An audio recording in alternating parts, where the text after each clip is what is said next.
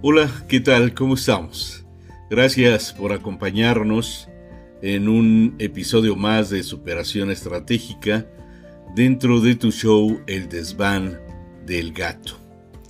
Y bueno, continuamos escudriñando el tema de ser humano y comunicación.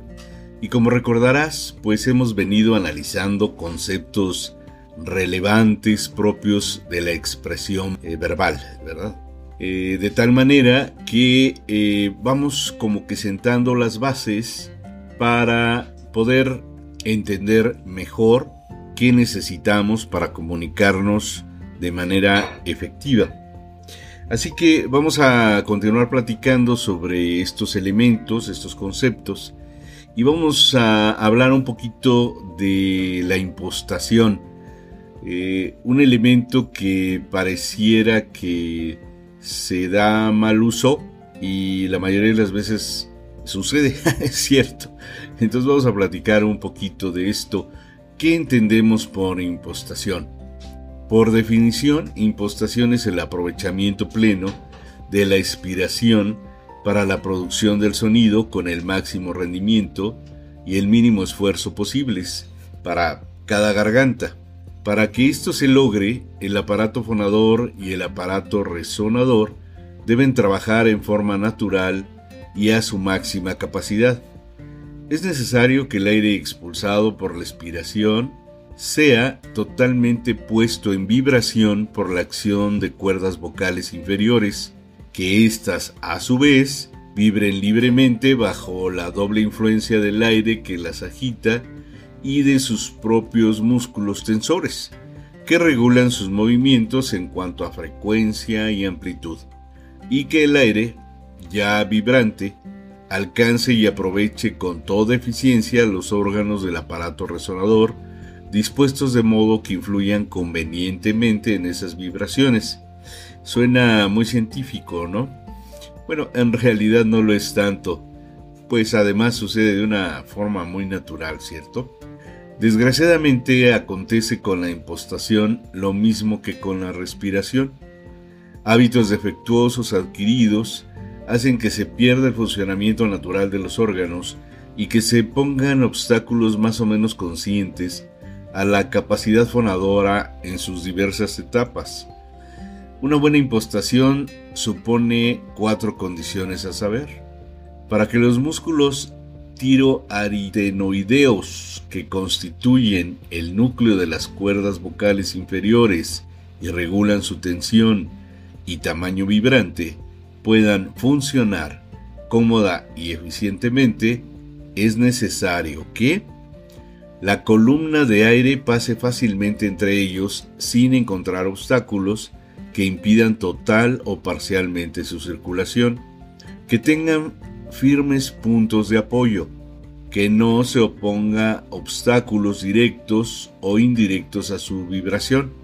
Y para que el sonido resultante sea correctamente aprovechado por el aparato resonador, hace falta que el aparato resonador en todas sus porciones y cavidades reciba libremente el aire puesto en vibración por la laringe, todo lo cual se logra mediante la correcta colocación de esta, la laringe, y el eficiente uso de la musculatura, sin tensionar.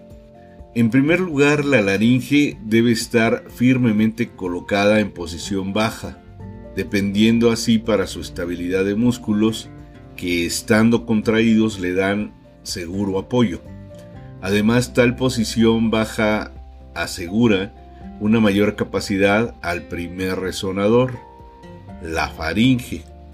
Enseguida, tanto la epiglotis como el paladar blando deben dejar totalmente libres los conductos constituidos por la glotis y por la parte inferior y posterior de las fosas nasales, sin interferir en ninguna forma el paso del aire.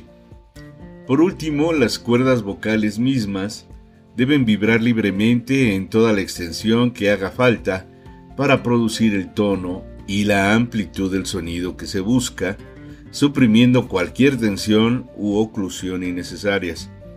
El timbre del sonido, no de la voz, será después logrado por el aparato resonador.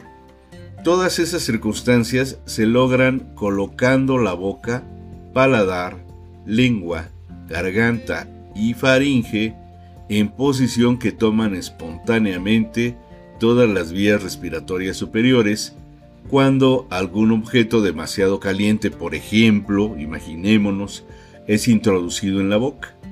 El paladar blando se levanta, la lengua se aplana y la faringe se amplía. Con ello se sitúa correctamente la laringe y se obtiene la libertad de las cuerdas vocales y de los resonadores. El sonido producido por la vibración de las cuerdas vocales es fácilmente amplificado y las cuerdas mismas, vibrando en libertad, realizan su trabajo con toda eficiencia, lo que se traduce en mayor resultado con menor esfuerzo, o sea, menos fatiga, más resistencia, mejor fonación y una mayor proyección, o sea, un mayor alcance de la voz. Ahora bien, vamos a platicar un poquito de los timbres básicos. Si colocamos los órganos fonador y resonadores en la forma que ya comentamos, se expira con regularidad lanzando la corriente de aire contra las cuerdas vocales de modo de ponerlas en vibración. Se produce entonces un sonido, llamémosle neutro, indeterminado en su tono y timbre específico, pero característico en su timbre general. El sonido difiere del usado generalmente por la persona para hablar. No es que al producirse el sonido impostado se esté falseando la voz, fíjense este, este detalle, ¿eh? sino todo lo contrario. Curiosamente, la voz producida en otra forma no es realmente la natural, aunque sea la usual de la persona. Muchas veces, por ejemplo, las mujeres por cierta preocupación de que su voz no sea suficientemente femenina, no hablan normalmente sobre el sonido fundamental propio, sino sobre un armónico más agudo. Los hombres, en cambio, tienden en ocasiones a oscurecer falsamente su voz, ¿no? Eh, mientras estos defectos no sean eliminados mientras la voz no recobre su sonido auténtico, es decir, mientras no esté correctamente impostada la voz, que es como debemos hablar, no podrá decirse que el órgano vocal trabaja con naturalidad, ni eficiencia, ni menos resistencia. El sonido neutro así obtenido no corresponde a ninguno de los timbres básicos, es un intermedio entre A y O en las voces masculinas y entre A y E en la generalidad de las femeninas. No importa, por ahora el timbre exacto, lo que hace falta es la libertad, resonancia y comodidad de ese sonido. Como defectos más frecuentes que deben evitarse a toda costa, señalaremos los siguientes. La nasalidad es algo muy muy frecuente.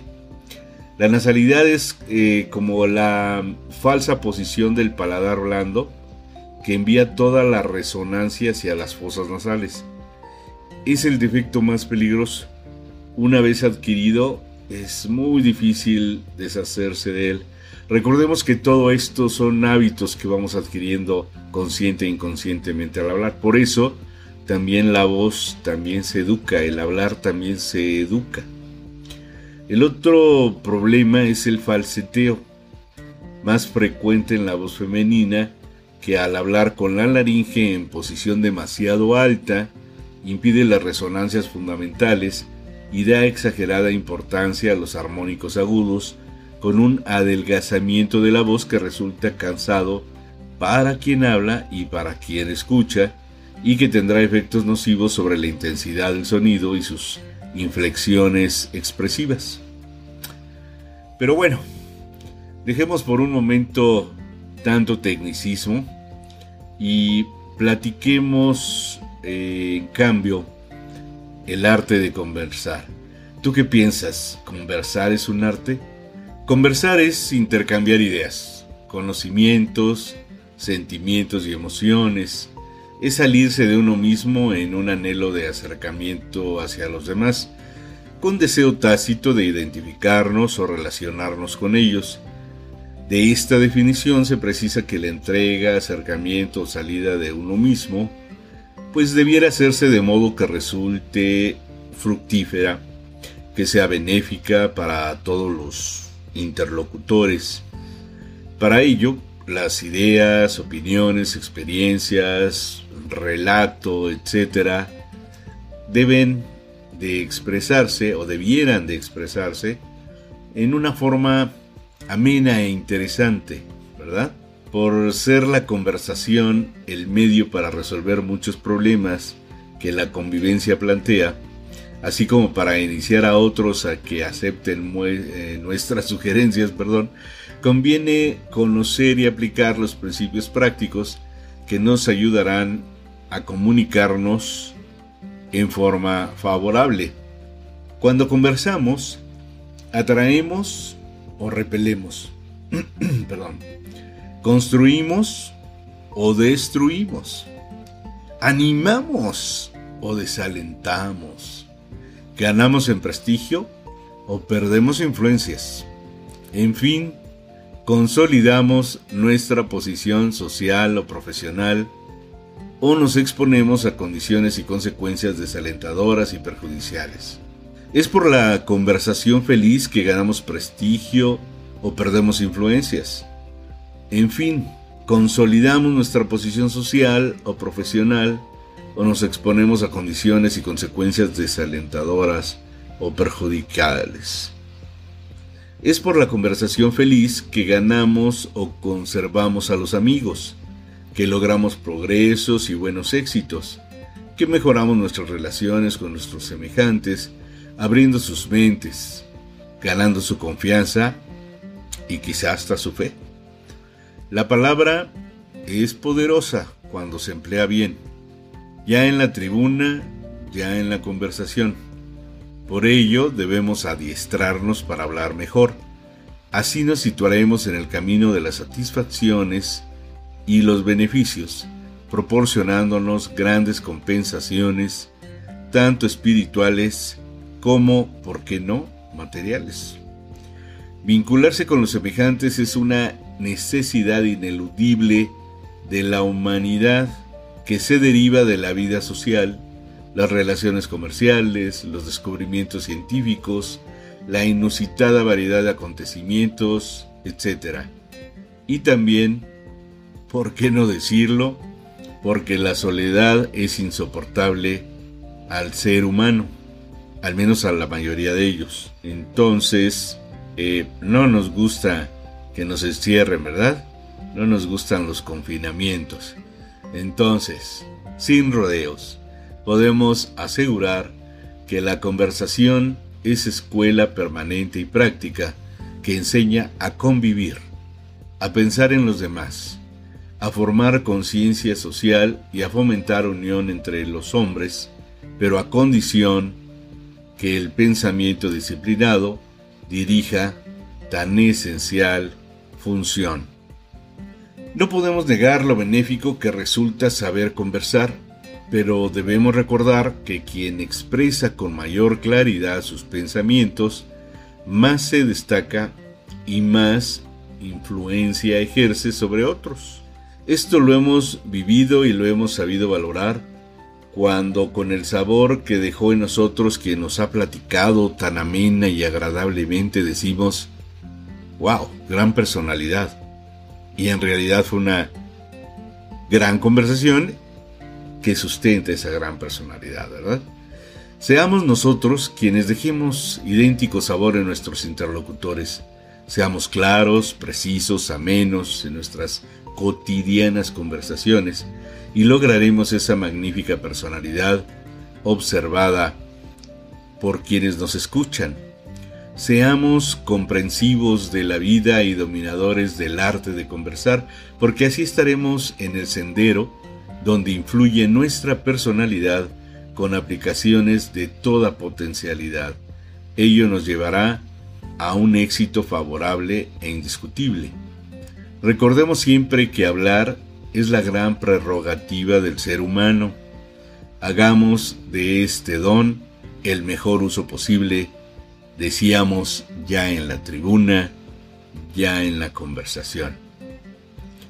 Y por ahí nos viene a la memoria una frase que decía, mediocre es aquel que mediocre en él mismo y en los demás, así que cree en ti, cultívate, prepárate, practica, practica, practica. Todos tenemos que practicar. Esa es la disciplina, es la base de la disciplina, es precisamente practicar. Y bien sabemos ese famoso eh, refrán que dice la práctica hacia el maestro, ¿verdad? No es eh, sabiduría nada más por, por decir que lo es. Y bueno, ¿qué pasa cuando las personas, ahora con estas cuestiones que estamos pasando, de estas vivencias, de estos tiempos, que recurrimos mucho a la tecnología y que más adelante tendremos unos temas muy apasionantes para hablar de todas las tecnologías de la información. Eh, ¿Qué hay de las conferencias? Usualmente presenciales y ahora, bueno, apoyados en la tecnología. Pero, ¿qué hay de ellas en, cuanto a la comunicación? Entonces, eh, lo que debemos de ubicar es que como elocuencias que sirven para entregar un conocimiento, se consideran dentro de la oratoria académica, vamos a llamarle, la conferencia y la ponencia, puesto que la primera es una disertación muy usual en nuestra época con la que se difunden ideas y conocimientos. La segunda es una tesis o también puede ser un resumen de un conocimiento que se presenta ante un grupo de personas, un congreso, una mesa redonda, digamos algo así como que ya más formal, ¿verdad? Para llegar a conclusiones y recomendaciones, previo análisis y deliberación, no necesariamente presentes en las eh, conferencias. Entonces, la conferencia, aunque decíamos pertenece a la oratoria académica, queda también comprendida dentro de la oratoria individual. Cuenta con una estructura y ciertas exigencias. Su estructura o fórmula se apega a la oratoria clásica, el exordio, la proposición, la confirmación y el epílogo. Y esto es un adelanto de lo que vamos a platicar en, episodios posteriores sobre la comunicación efectiva. Pero para ir enmarcando eh, precisamente comunicación a ese grado, ubiquemos que es exordio. Es, digamos que es una parte de la conferencia que debe ser aprovechada por el expositor para presentarse, aunque ya sea o no sea conocido, a fin de hilvanar una introducción que despierte el interés del público hacia el tema o el asunto por tratar. Luego vendría la proposición, aunque el tema o asunto ha sido previamente anunciado seguramente, el conferencista aprovecha esta parte para hacer una exposición más amplia del asunto, lo precisa con más detalle e informa de sus diversas partes. Luego viene la confirmación. Aquí el conferencista debe analizar el problema que expone, si es el caso, confirmar los argumentos, rebatir las opiniones adversas o equívocas, dejar claramente asentada su propia conclusión y promover inquietud intelectual, emocional o volutiva de los oyentes.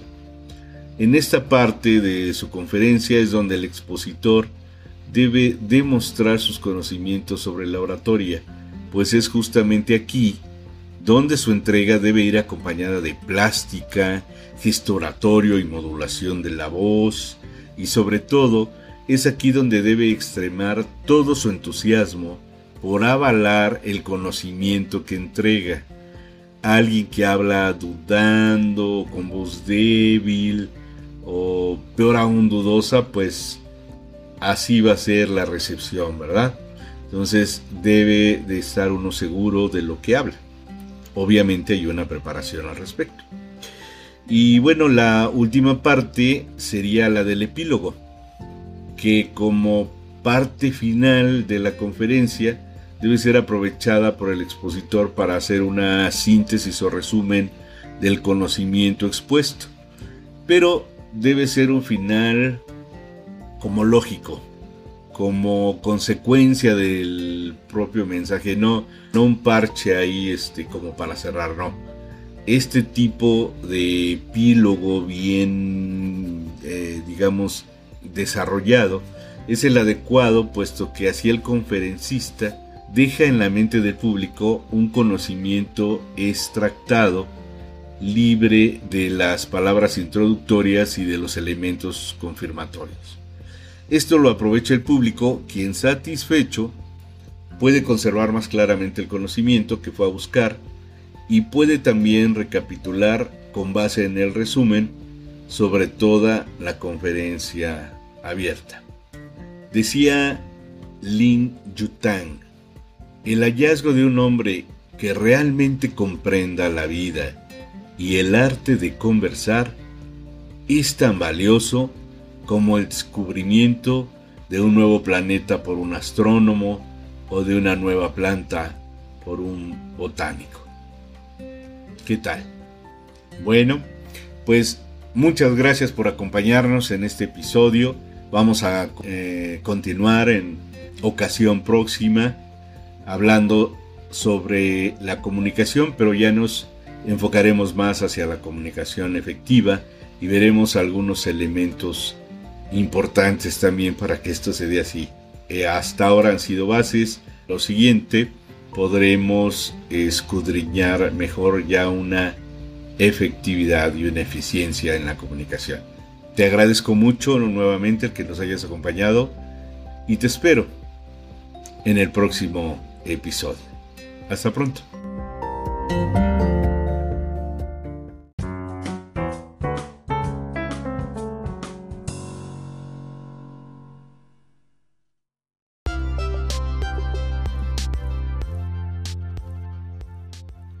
Te invitamos a aprovechar la promoción de Roger Consultoría y Comunicación, todos sus cursos y workshops en modalidad webinar personalizado al 3x1 se acomodan a tu agenda.